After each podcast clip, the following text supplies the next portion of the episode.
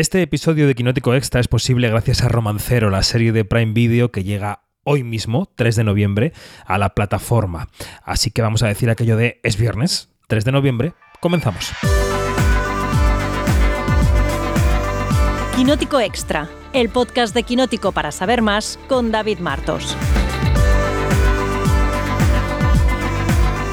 Quinótico.es Y en este episodio extra de Quinótico sobre romancero, saludo a Marina Such. ¿Qué tal? Buenos días. Buenos días, David. ¿Qué tal? Muy bien. Francesc Miró, ¿qué tal? ¿Cómo estás? Muy bien. ¿Y vos? Muy bien. Iñaki Mayora, ¿cómo estás? Buenos días, David. Pues muy bien. Y para hablar de Romancero, que es la nueva serie de Prime Video, que llega hoy mismo, viernes 3 de noviembre, a la plataforma.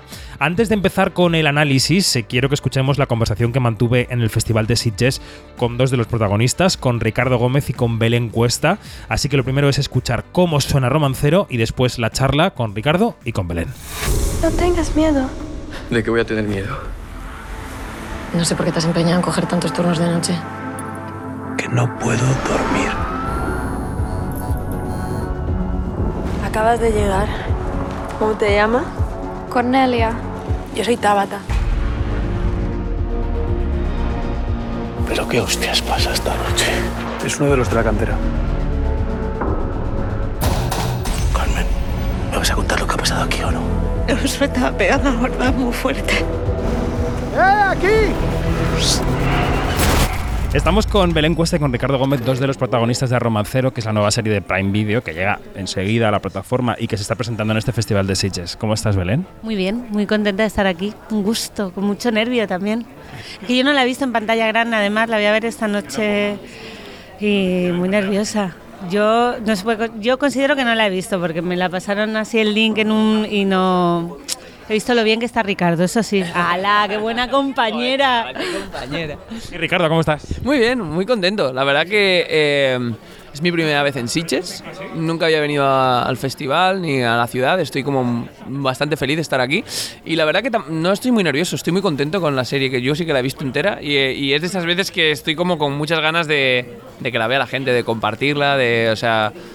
Bueno, no siempre pasa que uno va tan tranquilo con, con lo, que, con, con lo que se ha hecho y, y en esta ocasión sí, así que a disfrutar el momento. Sobre todo tranquilo después de verla, porque a veces tú haces tu trabajo, no has visto lo que has hecho y dices, bueno, yo he hecho lo que he podido y ahora habrán montado otra cosa, pero si la has visto y estás tranquilo, pues bien, ¿no? Sí, sí, sí, exacto. Yo sí que la pude ver en pantalla grande. organizaron un pase para, para que la pudiésemos ver antes de venir a Sitges.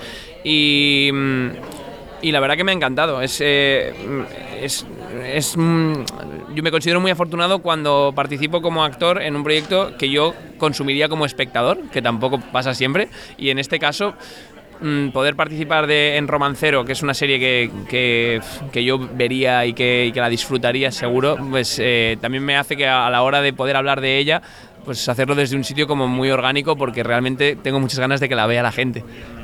No sé si fue en, en la visita al rodaje que hizo nuestro compañero Dani Mantilla o en otra entrevista, Belén, que he leído que decías que, leyendo el guion sentías como si fuera una novela, ¿no? Que no pasa siempre que leyendo el guion te parezca una historia que te apetezca entrar, ¿no? Esto, claro, ayuda, ¿no? A enfrentarte a un proyecto.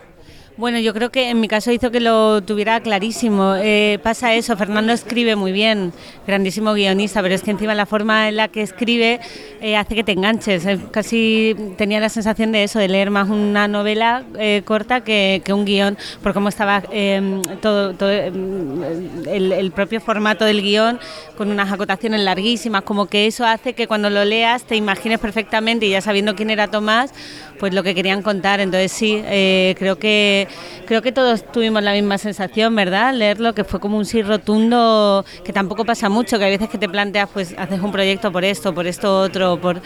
Y en esto fue, lo he dicho ya más veces, pero sí, llamé a Fernando y dije que por favor que, me dejaran, porque porque me apetecía mucho como formar parte de ese universo tan, lo que dice Ricardo, ¿no? Como no llegan proyectos así que, que de, de, de inmediato te hacen querer formar parte, ¿no?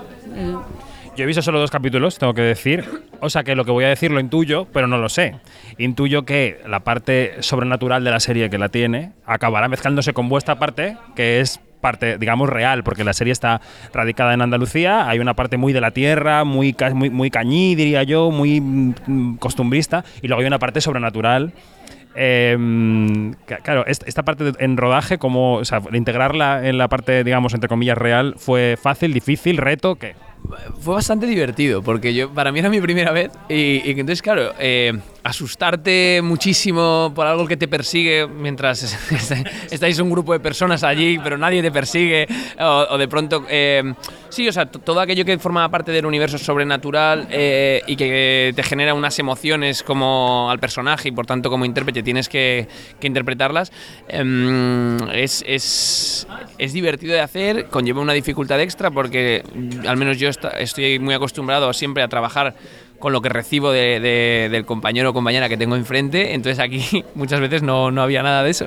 Y entonces eh, tenías que hacer un trabajo de imaginación y de, de- y de, mm, sobre todo de autoconocimiento del personaje, de a dónde le lleva lo que está sintiendo, que está viendo, que no hay nadie viéndolo en ese momento. Pero claro, luego cuando entra la postproducción y aparece todo ese universo, pues es mucho más disfrutable. claro. Pero, pero también han jugado mucho, ¿no? Yo creo, a- han construido cosas para que, para que estuvieran presentes, que también eso ha, si- ha sido muy divertido, que, que de repente era como... Eso, no querían que todo fuera digital, entonces... Claro, entonces, entonces eso eh, le ha dado ese punto... Sí, era, era muy guay porque de pronto cosas que hoy en día estamos súper preparados para hacer con ordenador, de pronto eh, se estaba, la- digamos como que la primera capa estaba en el set, ¿no? O sea, pues de pronto alguien como subió unos tancos de dos metros, como que parece un monstruo y, y- y está ahí en el set, que tú lo ves y, y es, es- miedo. Claro, sí, no más miedo. Ahora casi nos está dando risa, pero entonces, claro, es. eh, sí, sí, esa mezcla del, del terror analógico que quería Tomás, el director, de, de- de- de que las cosas estuviesen en el set, pero luego con todas las capas de postproducción, pues, pues claro, lo- luego brilla muchísimo. Quería que hablarais un poquito cada uno de vuestro personaje para la gente que no ha podido ver todavía la serie, que son la mayoría cuando escuchen esto. Eh, que además los dos tenéis una relación cada uno distinta con el personaje de Willy Toledo, ¿no? Que tenéis los dos una conexión, es como hay un triángulo ahí. Eh, empezamos por Belén. Eh, ¿Tu personaje qué? Porque yo lo que he visto es una mujer apaleada por la vida que tiene una relación antigua con Willy Toledo. Tiene una relación antigua que no se puede contar porque entonces ya se desvela todo, no pero hay una relación. Bueno, al final se cuentan esos personajes que viven en una zona muy muy cerrada de una Andalucía muy complicada y hay secretos y hay pasados que, se bueno que se como pasan en, muchos sitios así que, que se ocultan o se intentan pasar por encima. Y el personaje de Carmen sí forma parte quizá de esta parte real de la serie. eh, donde se, donde realmente está, decía Tomás muy acertadamente, el terror, el terror más cruel, pasa en la parte real, lo otro es algo más ficticio, más naif, decía Tomás, más pop, que, que me ha gustado mucho, pero la cosa terrible les pasa a estos personajes más. Y Carmen, pues es una mujer sí apaleada, casi una loba encerrada en su cueva, eh, herida, cuidando de sus cachorros y, y de estas personas que quizás piensan que la vida es eso y que se tienen que mantener que pura, por pura supervivencia de su estirpe pues tiene que estar ahí. Pero, pero sí, con Willy no puedo contar más. No, no, ahí se queda. Bueno, no puedo contar. Y tú, que es- habías hecho de, de- de- de agente de la autoridad, nunca habías hecho un cabrón así. Por mucho que habrá que investigar por qué tu personaje tiene tan mala leche. Sí, no, no, desde luego es la, es, es la primera vez que hago como el antagonista. El malo, vaya, el malo, pero, pero bueno, más allá de hacer solamente el malo, es verdad que Sorroche, el personaje que interpreto, es un hijo de puta con todas las letras, o sea, representa todo aquello que es odiable, o sea, es xenófobo, es homófobo, es mm, eh, racista, eh, fascista, o sea, lo tiene todo. Y, y, bueno, gran parte del reto a la hora de, de trabajar era intentar transitar un poco por, por estes- est- estos sentimientos de, de- de odio constante. O sea, alguien que se despierta y ya está odiando y se acuesta odiando y, y- y- por el medio le pasa la vida, pasa a su mujer, pasa a su hijo, pasa a su trabajo, pasa a su compañero de trabajo. y todo esto lo centraliza en que es muy bueno haciendo su trabajo. Entonces, la meticulosidad mezclada con tanto sentimiento de horror y de odio y mm, digamos como que eh, es un personaje muy oscuro y gran parte del trabajo pasaba por escoger los momentos en los que intentar tirar un, flotador de empatía para que en algún momento el espectador pueda entender por qué le pasa lo que le pasa. Esto llega eh, en los capítulos, digamos, finales, en los que se intenta explicar por qué, por qué Sorroche es así. Pero sí, desde luego que ha supuesto algunas de las escenas que me han supuesto mayor reto en mi carrera, sin duda.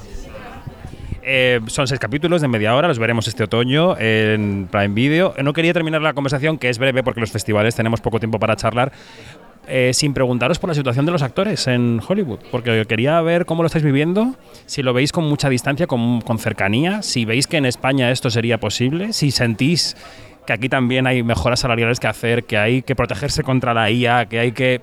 O estamos en una industria pequeña que al final va tirando de lo que puede. Es que la industria pequeña ya no existe, o sea, es decir, eh, es que esta serie se estrena el 3 de noviembre en 240 países, es que esto ya no forma parte de, de, lo que esté pasando en tus fronteras, o sea, ahora mismo trabajamos en una industria, porque vivimos en un mundo globalizado, trabajamos en una industria mucho más globalizada que hace unos años y por supuesto creo que es un referente lo que está pasando allí. Y creo que creo que una cosa que tienen allí envidiable es la capacidad de sindicarse, que, creo que aquí existe, pero, pero bueno, está por ver si también seríamos capaces de poner, eh, digamos, en, en, el tablero esa valentía y ese, y ese arrojo cuando realmente o sea, espero que no nos sintamos atacados por cosas como la IA, etcétera, demasiado tarde, porque son cosas que, que no están en Estados Unidos, que, que, son, son universales y que ya están empezando a llegar aquí y que creo que hay que tener mucho cuidado con, con ellos, sí. Sí, yo sí, totalmente de acuerdo con Ricardo en esto, y, pero sí que creo que falta, no sé por qué, el, el sentirnos a lo mejor, el ser conscientes a lo mejor de, de que habría que hacer algo más, porque si, la, si ellos, gracias, no, si ellos eh, están reclamando cosas que me parece que son aquí, creo que, que harían falta también muchas mejoras en, en... Sí, de hecho creo que se han adelantado y, y que, que, creo que eso es una cosa muy inteligente, intentar no poner la tirita cuando haya una herida, sino intentar que no haya herida. Y creo, creo que es lo que están haciendo allí.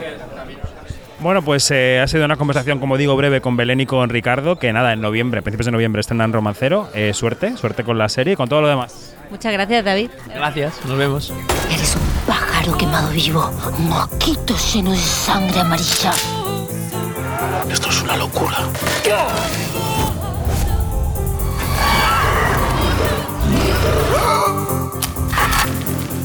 Va a doler. Va a doler. Bueno, esta era la charla con dos de los protagonistas de Romancero. Empezamos ya el debate. Eh, venga, voy a empezar por Iñaki Mayora. Voy a empezar por Iñaki. Iñaki, eh, Romancero, ¿qué, ¿qué serie te has encontrado? ¿Cuánto has visto? ¿Qué esperabas? Eh, ¿Qué es lo que te ha sorprendido? Eh, cuéntanos una primera aproximación a la serie. Bueno, pues yo me he encontrado más o menos lo que me esperaba, porque yo conocía algo de, de cómo iba, cómo era este proyecto, ¿no? Esta, me habían descrito como una road movie con elementos fantásticos, eh, un poco de terror. Y bueno, yo creo que al final es, lo que me he encontrado y la verdad es que me he llevado grata sorpresa por, la apuesta por este género en nuestra, nuestra televisión, que es verdad que no es, no es un género que se lleve tanto ¿no? en, en, en televisión. Entonces, bueno, eh, es una serie que me ha, me ha gustado, todas las referencias a Lorca, eh, me gusta, me ha gustado.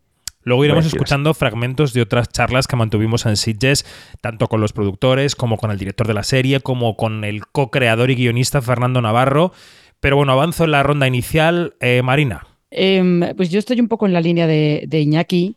Eh, a mí me, me sorprende bastante que la apuesta por el género sea tan, tan a fondo, ¿no? O sea, ellos deciden ir, es una mezcla un poco pe peculiar entre terror, fantástico, western, tiene un poquito de todo y se lanzan de cabeza, ¿no? No piden, no piden perdón por, por meterse por esos caminos. Entonces yo creo que eso sí que es, eh, es algo bastante, bastante notable y sobre todo que tiene, tiene una personalidad visual muy marcada, que también es una cosa que parece que sí, pero que no se estila tanto.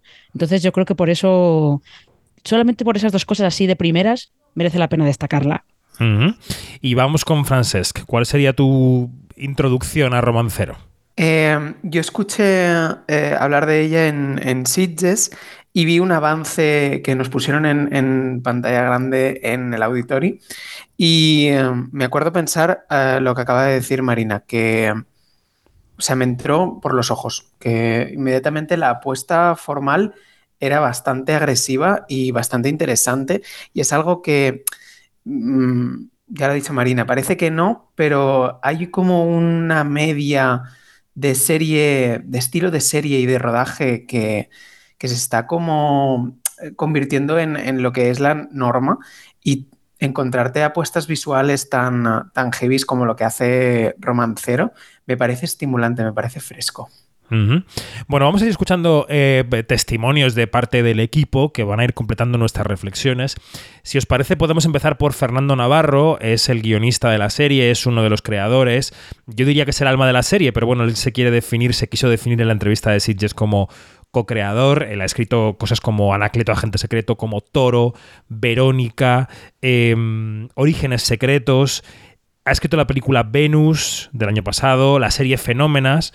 Y Fernando Navarro decía que yo le sacaba a relucir un poco esta mm, mezcla entre el género y lo cañí, porque es verdad que el género aterriza casi como un ovni en una Andalucía muy oscura, muy pegada a la tierra, y él decía que casi todo lo que escribe tiene esta mezcla, ¿no? De lo sobrenatural con lo cañí, de lo que quiere contar con su historia y del lugar en el que la historia se desarrolla. Lo escuchamos. Realmente yo, siempre lo he intentado hacer. Cuando hice Verónica, eh, ya era una serie donde, o sea, una película donde Valleca no podía abstraerse de lo que ocurría. Y cuando hicimos Venus hace poco con Llama Balagueró tampoco. Y, y cuando hice Toro con Quique Maillo y con Rafael Cobo. O sea, yo no entiendo la la ficción si no habla de un sitio y si no, se, si no sale la comida que se come en ese sitio, si no se escucha el acento que se podía escuchar en ese sitio, ¿no? Entonces ya, ya desde Toro y Verónica mi intento de construir ficción siempre ha sido para retratar un lugar y en el género mucho más, que me parece imposible entender la ficción sin el lugar en el que ocurre. ¿Que se llama costumbrismo? Bueno, vale, o sea, no es una palabra que me fascine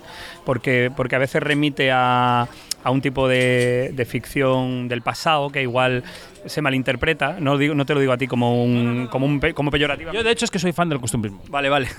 vale. Pero hay algo ahí que, que, puede ser, pero que a mí más es como, como ser fiel al lugar donde transcurre, que igual eso es costumbrismo, pero hay veces que se entiende más como algo de humor, que aunque nosotros intentamos tener humor. Bueno, no me enrollo.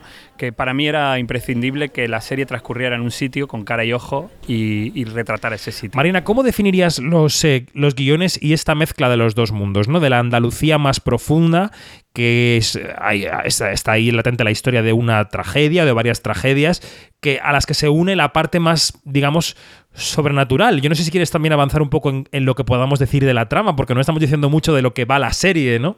Mm, ya, es que, es que es un poco. No es que sea un poco complicado contar de qué va la serie, sino que la manera en la que la serie te va desgranando lo que quiere contar realmente es parte de la gracia también, ¿no? Pero yo creo que sí que podemos decir que arranca con, con dos eh, jóvenes, un chico y una chica, son adolescentes, pero adolescentes que están huyendo, están huyendo de alguien, de un grupo de, de un grupo de gente que los persigue. Y yo creo que esa imagen inicial ya dice mucho de, lo que es la serie, porque lo que convoca enseguida es eh, estas imágenes de los cuentos de hadas de mm, eh, y sobre todo de Frankenstein, de los, los, habitantes del pueblo con las antorchas persiguiendo al monstruo directamente con esa imagen ya eh, entras en, en, lo que te está proponiendo Romancero. Y lo que pasa es que luego la serie empieza a hacer un juego de espejos y empieza a ir desvelando poco a poco que a lo mejor esos personajes que tú crees que son los malos, entre comillas, a lo mejor no lo son tanto y los otros que parecen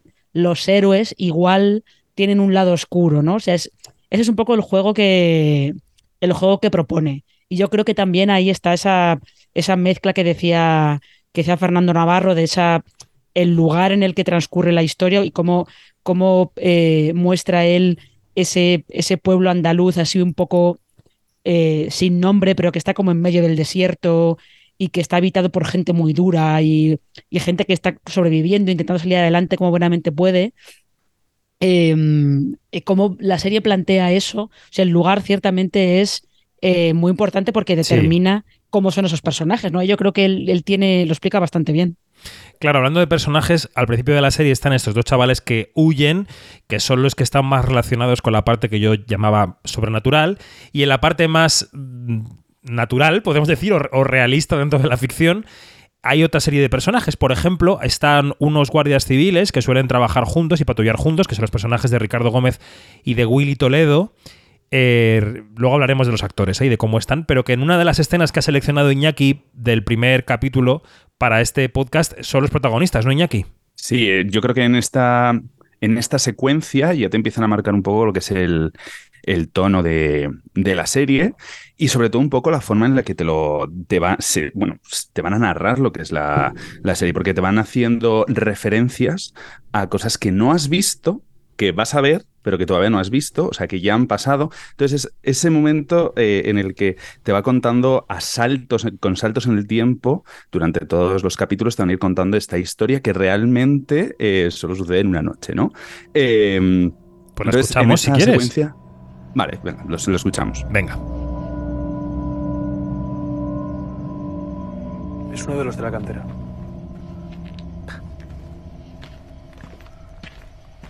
Los mismos signos de violencia que los de Josué.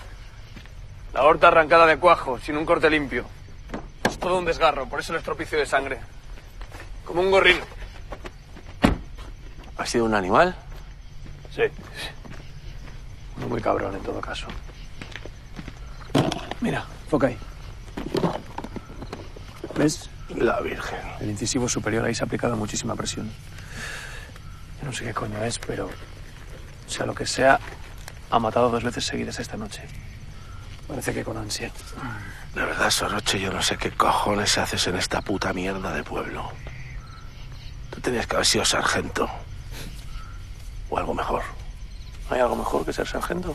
Pues estará la secuencia. Eh, Iñaki, es que la característica esta que tú mencionabas de que, de que la información avanza de una manera poco convencional en la serie es una de las señas de identidad, ¿no? De romancero los tiempos. Sí, es, es una seña de identidad de romancero que además, como digo, mm, como he dicho antes, bebe un poco también del romancero gitano de Lorca, que también funciona con este fragmentarismo, con estos saltos en el tiempo, con estos poemas que empiezan in media res, es decir, en medio de la historia, aquí sucede lo mismo, en este primer capítulo, van a saco con el principio sin contarte y contextualizarte de lo que está pasando, que luego lo van a ir haciendo, ¿no? Entonces, eh, es bastante interesante la forma de contarlo y cómo pues, te van introduciendo todos los personajes y cómo te van introduciendo también la relación entre estos dos policías y luego pues la historia que, que tienen cada uno de los de ellos. La verdad es que es bastante interesante. Enseguida le voy a preguntar a Francés cómo cree que está dirigida la serie. Lo digo porque voy a introducir antes un corte de Tomás Peña, que es el director, él ha dirigido todos los capítulos, eh, y es un hombre que viene del mundo de los videoclips. Mm, yo no sé si esto se nota en la serie o no, ahora me lo diréis vosotros, pero él ha intentado mucho tiempo salir de ese mundo de los eh, videoclips, él quería dirigir eh, ficción y y bueno, eh, esto nos decía, le decía que, le parecía más fácil casi dirigir ficción que vídeos con estrellas de la música. Sí, dirigir, a ver, tiene unos procesos similares.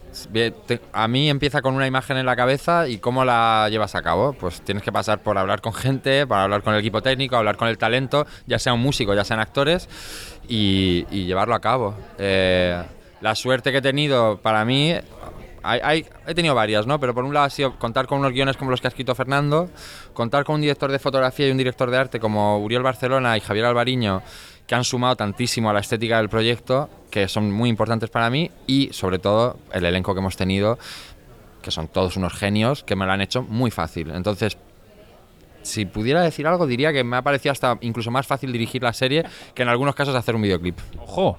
Ojo. Frances, ¿cómo ves que está dirigida la serie? Creo que tiene una, apuesta muy clara por, por, lo visual que, eh, que combina muy bien lo que, lo que habéis comentado antes de esa, de esa ruralidad y esa España cañí con el género fantástico y también eh, con el generar misterio constantemente con esos saltos temporales.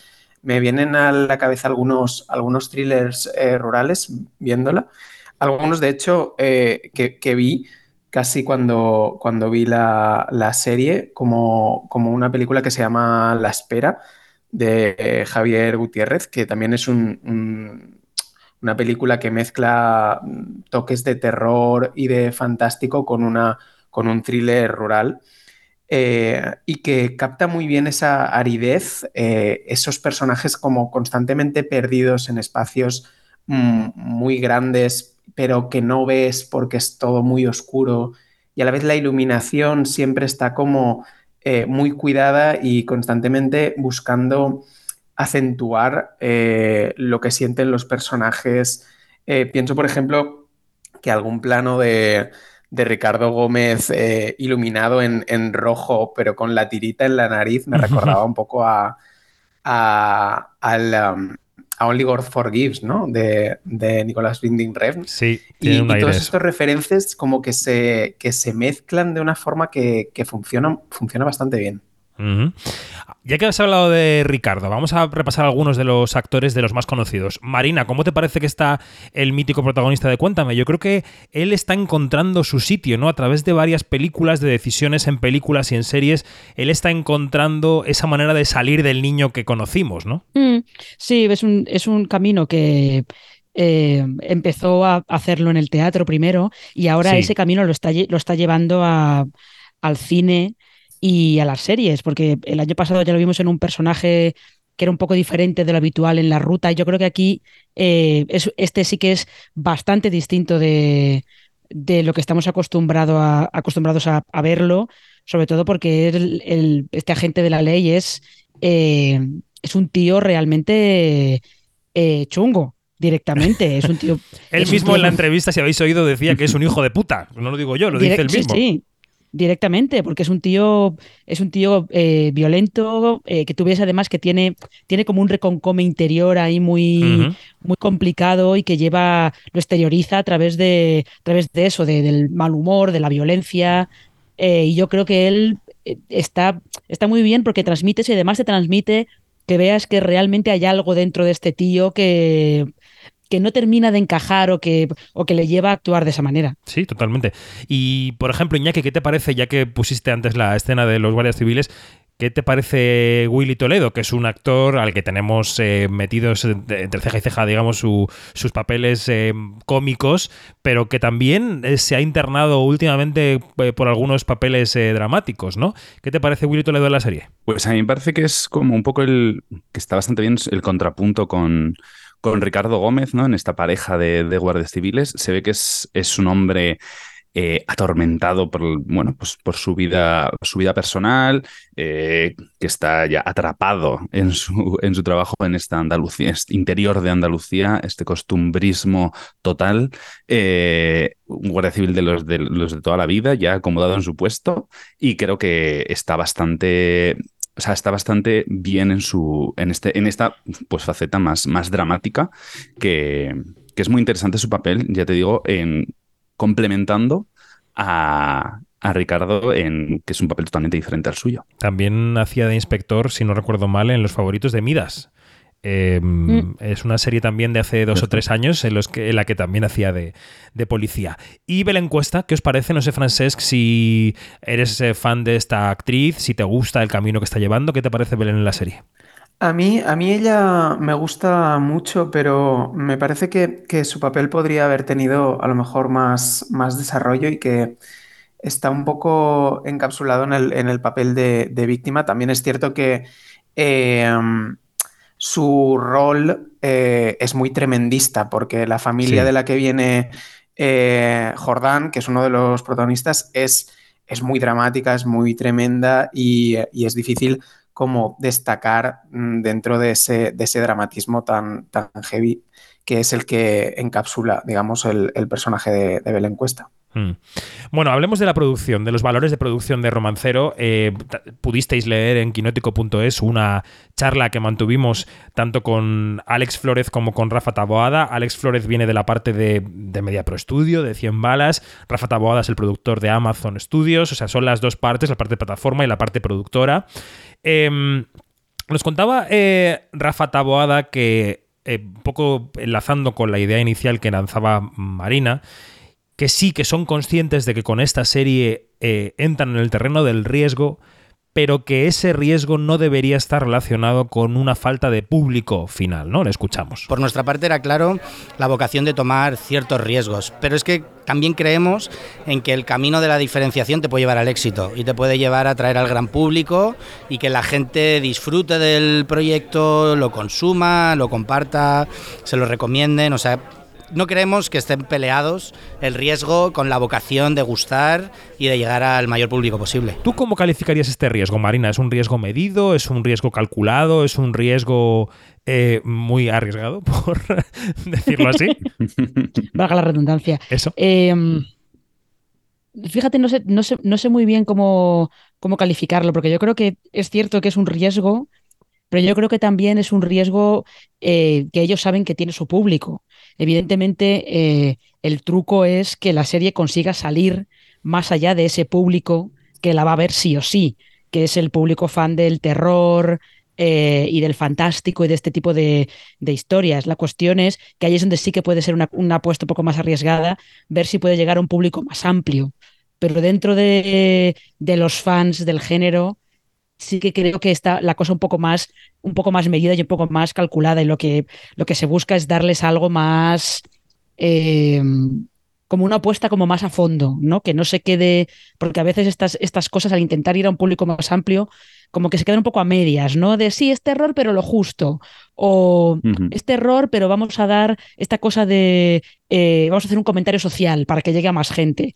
Y aquí ellos sí que, aunque tienen su lado así un poquito más de comentario social, es más eh, apuesta total por el género. Entonces tiene como dos vertientes, ¿no? De hacia un público más amplio sí que puede ser una cosa bastante más arriesgada, pero luego sí que tienes ese público fiel que, que te va a ver sí o sí. Yo sí que creo que luce el presupuesto de la serie. Eh, nos contaban los actores que buena parte de lo que luego se hace con efectos estaba ya en el set, que sí que había una cierta fisicalidad en los, las presencias, no vamos a revelar más, ¿no? que tiene la, la serie.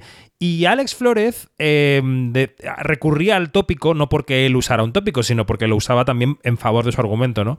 El tópico de es que la serie tiene tantos recursos o, luce tanto ese recurso que parece americana. Lo escuchamos. Para nosotros grande, mm, muy grande, una gran producción en, todos los aspectos.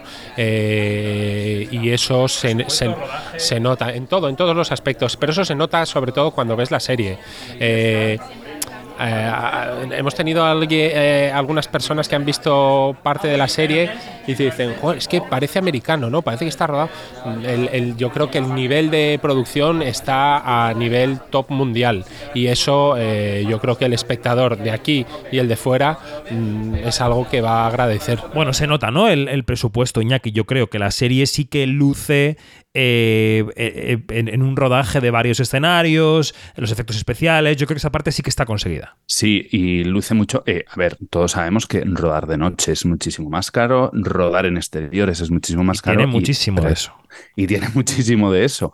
Entonces, es, muy es muy interesante esta apuesta, porque al final mm, se ve que hay una gran apuesta económica también detrás de, detrás de la serie y, y luce como dices, como dices eh, luce porque mm, da mucha riqueza visual eh, el, no estar encasquetado en tres platos, que, que, no estoy en contra de ello, pero en, estas, en este tipo de series obviamente eh, tienes que apostar por, por esto o si no, pues se te queda un poco coja o a medio camino, al igual que con los efectos visuales y con esa importancia de la imagen, eh, esas, eh, esas secuencias tan eh, sensoriales, ¿no? Casi que hay durante toda, durante toda la serie, esas mm. visiones que al final pues le aportan un plus al visionado, claro.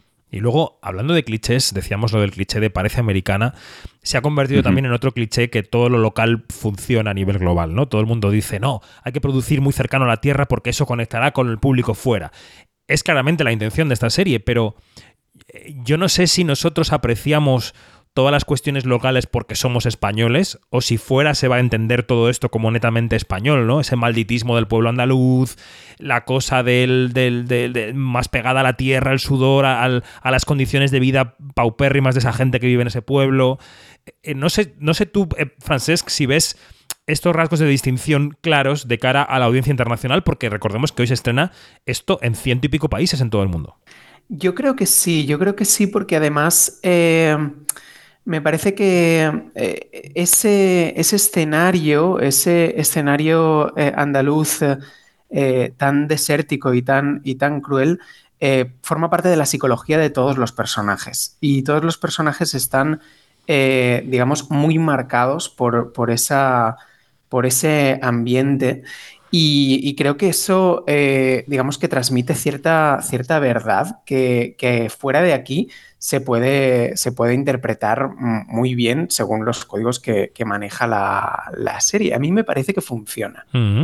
Oye, nos queda por escuchar tu escena. ¿Qué escena podrías seleccionar de la serie? Cuéntanos qué ocurre en esa escena y la escuchamos. Pues es una escena que eh, me ha venido a la cabeza. Antes estamos hablando del personaje de, Ricardo Gómez y algo que me gusta de su personaje, que es un personaje, mm, como decíamos, muy violento y muy bestia, eh, tiene un toque en esta escena que os voy a poner de cierto, de cierto patetismo, que a mí me encaja muy, muy bien y me, entra, y me entra muy bien, que es una escena eh, en la que Ricardo y, em, su pareja en la ficción están, acaban de tener sexo, pero lo han dejado de hacer porque eh, él tiene problemas de disfunción eréctil y ella le dice si quieren hablar y entonces él contesta como contesta.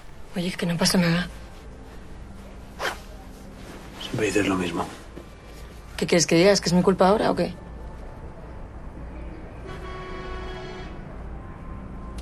Perdona. Llego tarde. ¿No quieres que hablemos? ¿De qué? No sé por qué te has empeñado en coger tantos turnos de noche.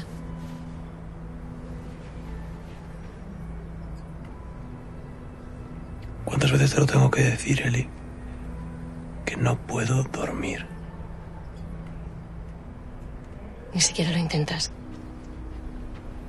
¿Y qué hago? Pues parar, estar un poco en casa, descansar.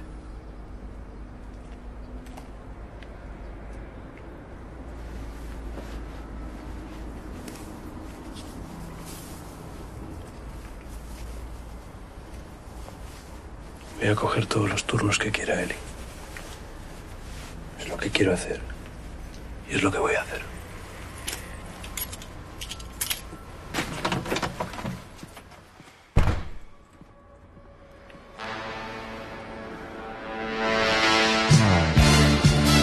Es una de las escenas que describen claramente al personaje.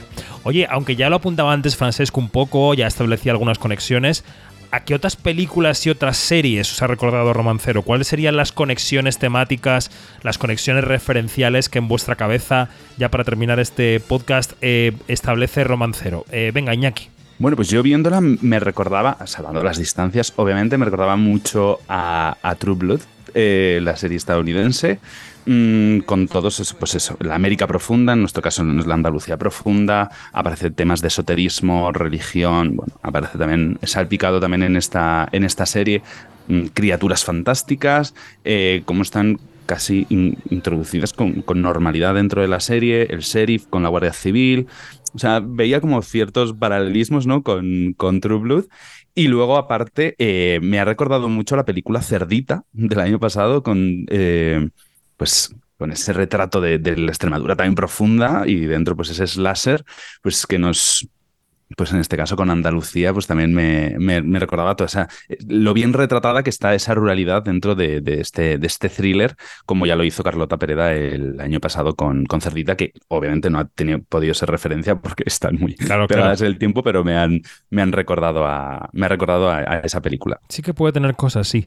Eh, Francesca, ¿a ti alguna referencia más que te venga a la cabeza, aparte de las que ya has dicho? Eh, algunas también, sí. Em, pensando en algunos eh, guiños que, me parece que en los efectos especiales eh, se dan en el maquillaje o en otros aspectos, por ejemplo, del personaje de, Cornelia, he pensado a veces en, Buffy. Me venía a, la cabeza cómo eran los... los el vampirismo está, presente en la serie, sí, sí. De Buffy. y también por ese toque de de lo sobrenatural y cómo, y cómo está jugado, me recordaba a, Expediente X, por una parte, por también ese juego que tienen los, um, los dos guardias civiles que investigan el, caso, um, digamos, uno más encima del caso que, el otro y dándose la, réplica, me recordaba un poco a Expediente X.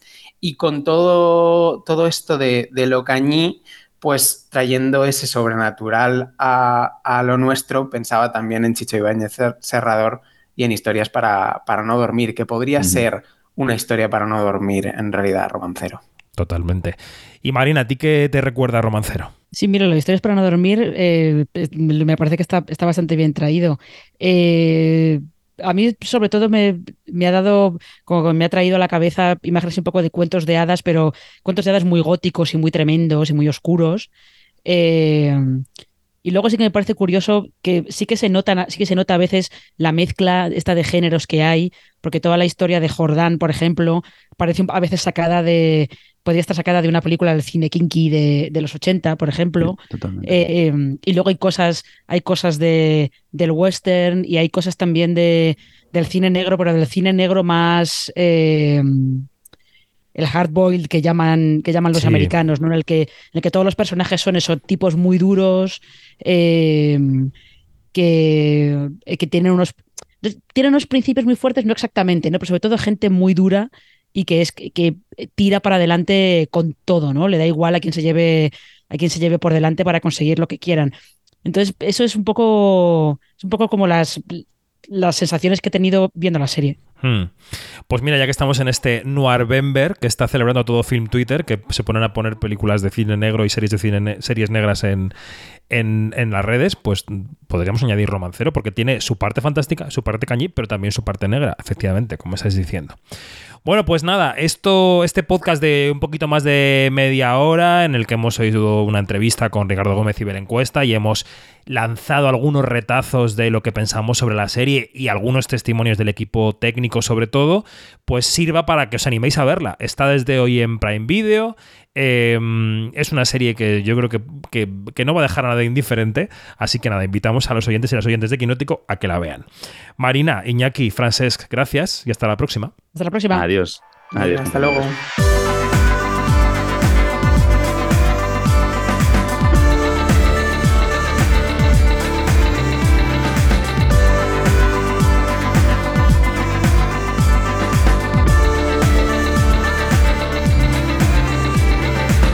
Es todo, más información en quinótico.es, primera con K y segunda con C, y en nuestras redes sociales donde somos Quinótico. Adiós.